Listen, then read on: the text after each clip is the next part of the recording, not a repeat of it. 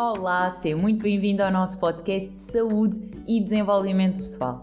O meu nome é Joana Meira e vou estar aqui a falar sobre temas que bloqueiam a vida do nosso dia a dia, que nos impedem de manifestar a vida dos nossos sonhos, a nossa versão mais feliz.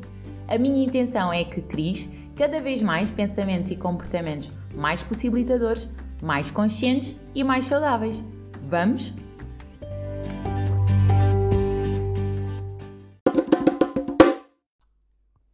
Olá, estou super entusiasmada por estar aqui contigo a dar início a esta série de podcasts. A minha intenção é, sem dúvida, partilhar contigo insights que eu vivi na primeira pessoa e que também fui facilitando enquanto profissional para que também tu tenhas a oportunidade de ganhar uma nova perspectiva, uma nova visão e, quiçá, não é? Desbloquear alguma área da tua vida que tu vejas de alguma forma que está a condicionar quero aproveitar este nosso primeiro momento para falar um pouco contigo da minha história, para que saibas não é? e percebas como é que eu cheguei até aqui, qual é que foi realmente o meu caminho, o meu trajeto.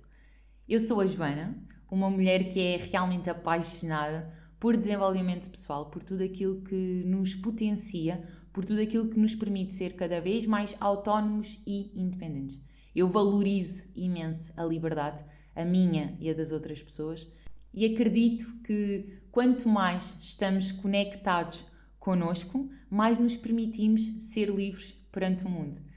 O que parece muitas das vezes um paradoxo, não é? Porque como é que eu, ao conectar-me comigo, não é? Ao estar cada vez mais próxima de mim, consigo cada vez libertar mais? É sobre isto que nós nos vamos debruçar durante os próximos podcasts, sobre imensos temas que fazem parte da vida do nosso dia a dia e como nos encontramos em piloto automático, temos essa resistência, temos uma maior incapacidade de ver com clareza, de retirar o filtro do costume, o mesmo de sempre, e observar tudo aquilo que nos chega e que está a acontecer na nossa vida com um novo olhar.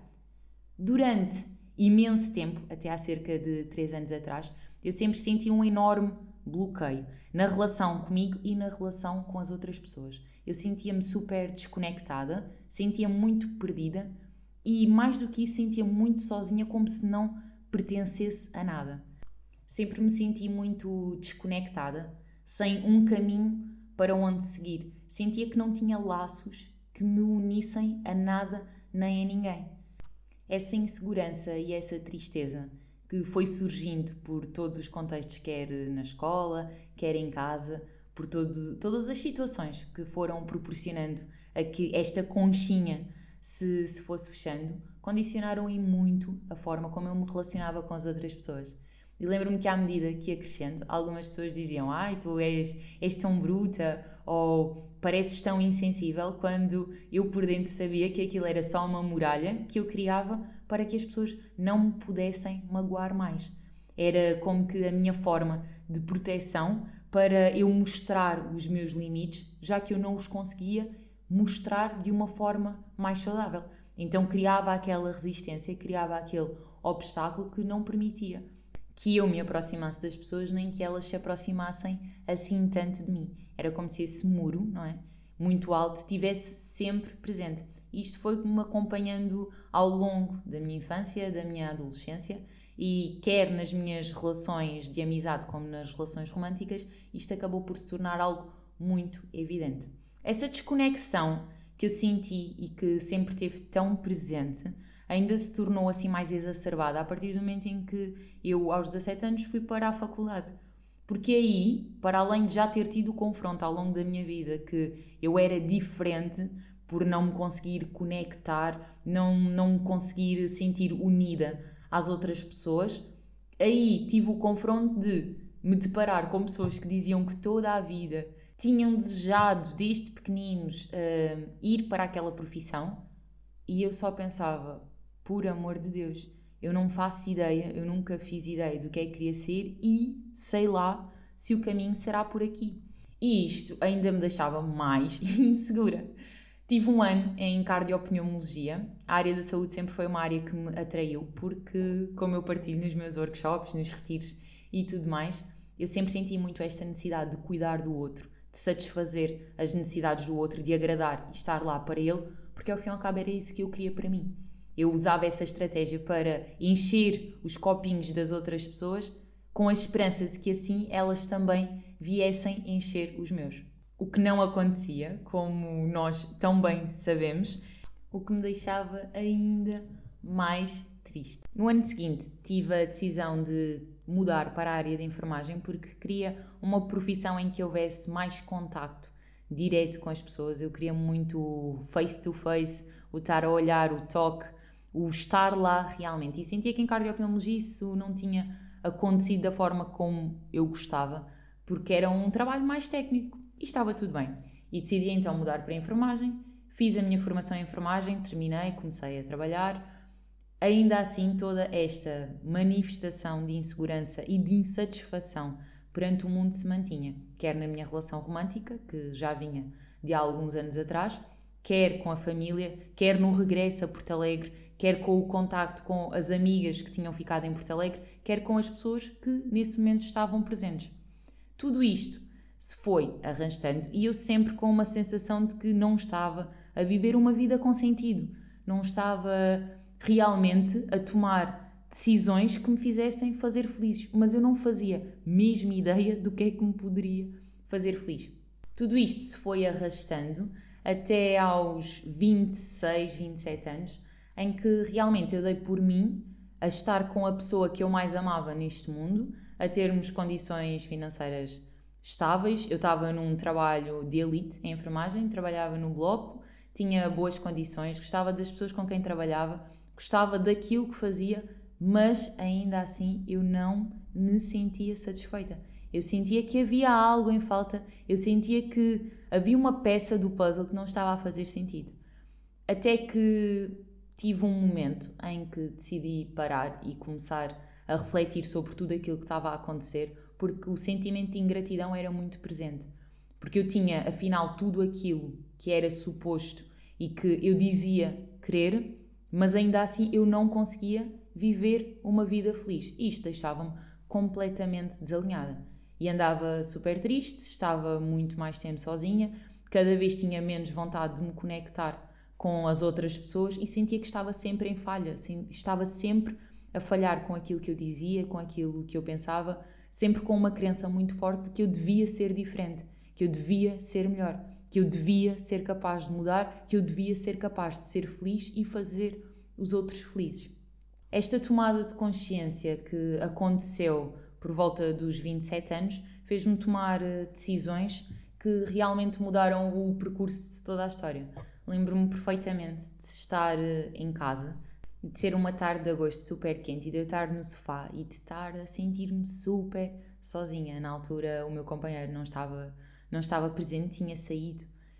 E de eu, pela primeira vez, eu acho mesmo que foi a primeira vez que eu falei comigo, de me questionar a mim. Joana, isto vai ser a nossa vida para sempre? Tipo, isto vai acontecer para sempre? Porque eu dei por mim a ter eh, esta noção de que estava quase a chegar aos 30 anos e que os dramas, as histórias, os enredos que eu contava eram os mesmos de sempre. Eram os mesmos problemas que eu dizia que tinha na relação, que tinha na família, que tinha na escola. Eu, pela primeira vez, assumi que tudo à volta, por mais que mudasse, a minha insatisfação era a mesma de sempre. E isso fez-me sentir a pior pessoa do mundo, mas a descrença era tanta de que realmente a vida pudesse melhorar que eu depois fiz uma segunda questão, que foi o que é que nós temos a perder? Se nós agora temos tudo e ainda assim não és capaz de sentir feliz, não és capaz de sentir plena, o que é que nós temos a perder? E a resposta foi muito simples: foi nada.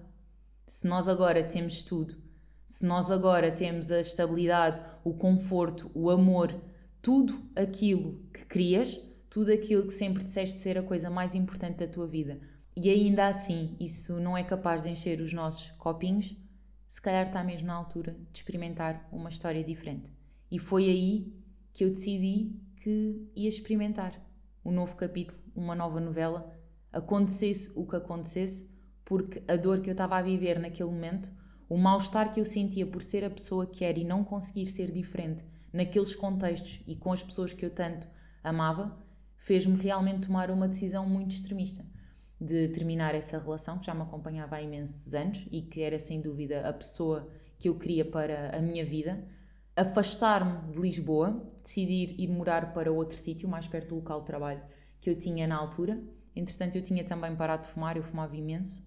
E de me focar em mim, de passar mais tempo comigo, de conectar-me comigo. E essa foi sem dúvida a decisão que mudou a minha vida. Muitas pessoas questionam no sentido de, ah, então eu preciso de mudar tudo, Joana, para realmente ter estas mudanças. Não, de todo. E é por isso mesmo que eu faço aquilo que eu faço. Porque eu espero e eu quero que vocês não deixem chegar as coisas a um ponto tão avançado, tão extremista, em que sintam que não conseguem ter recursos para fazer um processo de introspeção e mergulhar no vosso autoconhecimento acompanhadas de outras pessoas. Eu deixei chegar a esse ponto em que estava tão fraca, tão nua, tão sem recursos e ferramentas, que realmente tive de tomar esta decisão de não conseguir, por não conseguir, coexistir com tudo aquilo que eu tanto queria na minha vida. Por isso, claro que não, claro que não é necessário e eu espero mesmo que para vocês não chegue esse ponto em que tenham que tomar esta decisão por sentirem que é incompatível permanecer no mesmo espaço em que tudo o resto está a acontecer. Com todas essas decisões, o que acabou por acontecer não teve nada a ver com o afastamento que surgiu, mas pelo encontro que se proporcionou com esse afastamento. O encontro comigo. Eu dei por mim sem saber o que é que gostava de fazer, quais é que eram os hobbies. Eu não tinha hobbies, a minha, a minha intenção sempre tinha sido agradar os outros para ver se eles me agradavam a mim. Então eu sentia-me realmente perdida. Ok, então o que é que é suposto eu fazer agora? E esse processo de estar comigo, estar com o que eu estava a sentir, começar a falar comigo, começar a ouvir o meu discurso interno, a usar, a experimentar, vamos ver se gostamos de ler, vamos ver se gostamos de ir à praia, vamos ver se gostamos de fazer desporto, vamos ver se gostamos de caminhar. Começar neste, neste desafio de me encontrar a mim mesma, desafiando-me a experimentar coisas que eu não fazia a mínima ideia se iam resultar, mas o que é que havia a perder? não havia mesmo nada, foi realmente maravilhoso. Foi o melhor encontro que eu alguma vez tive na minha vida. Eu comecei a apaixonar-me por mim. Quando toda a minha vida tinha sentido que me odiava, que era um fardo para as outras pessoas, naquele momento, pela primeira vez, eu senti que realmente estava a criar uma conexão comigo. Eu estava a sentir compaixão por toda a história que a Joana tinha vivido, por todos os desafios que ela tinha passado, quer em termos pessoais, quer em termos profissionais, na relação romântica, em família, com os amigos, com o bullying na escola, com tudo aquilo que tinha acontecido.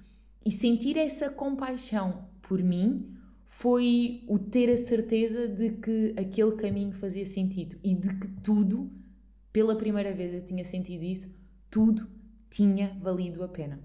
Pela primeira vez, tudo fazia sentido. Foi aí que eu comecei a mergulhar no desenvolvimento pessoal e a sentir e a viver a certeza de que realmente este era o caminho, esta era a estrada pela qual eu queria seguir para fazer com os outros aquilo que realmente eu estava a viver na primeira pessoa. Pela primeira vez eu sentia que encontrava uma estratégia, uma forma de viver o meu propósito, viver o meu amor, viver a minha essência enquanto chegava às outras pessoas, munindo-as de ferramentas, de recursos, de possibilidades que elas à partida poderiam não encontrar. Isso fez-me entrar na certificação de coaching, de programação neurolinguística, depois fazer um master, a auto-hipnose, o mindfulness, todos estes temas que envolvem a comunicação com o mundo e conosco fizeram vibrar a minha essência, fizeram a minha alma e o meu coração sorrirem. Neste momento eu falo-vos através do meu projeto do Pica Dream by Joana Meira, que é um projeto em que eu inspiro pessoas a aliar a saúde e desenvolvimento pessoal, criando mindsets e comportamentos mais possibilitadores, mais saudáveis e mais felizes. A minha intenção neste momento é sem dúvida aliar a saúde ao desenvolvimento pessoal e atuar a um nível muito preventivo. Deixarmos de colocar aqueles pensos rápidos, deixarmos de apagar os focos e começarmos a prevenir os incêndios. Começar a criar então uma estrutura mais firme, começarmos a ser nós a terra firme que nós procuramos no mundo. Porque quando nós somos essa terra firme, um pouco tanto faz se lá fora a terra vai estar mais mole, a areia vai ser mais movediça.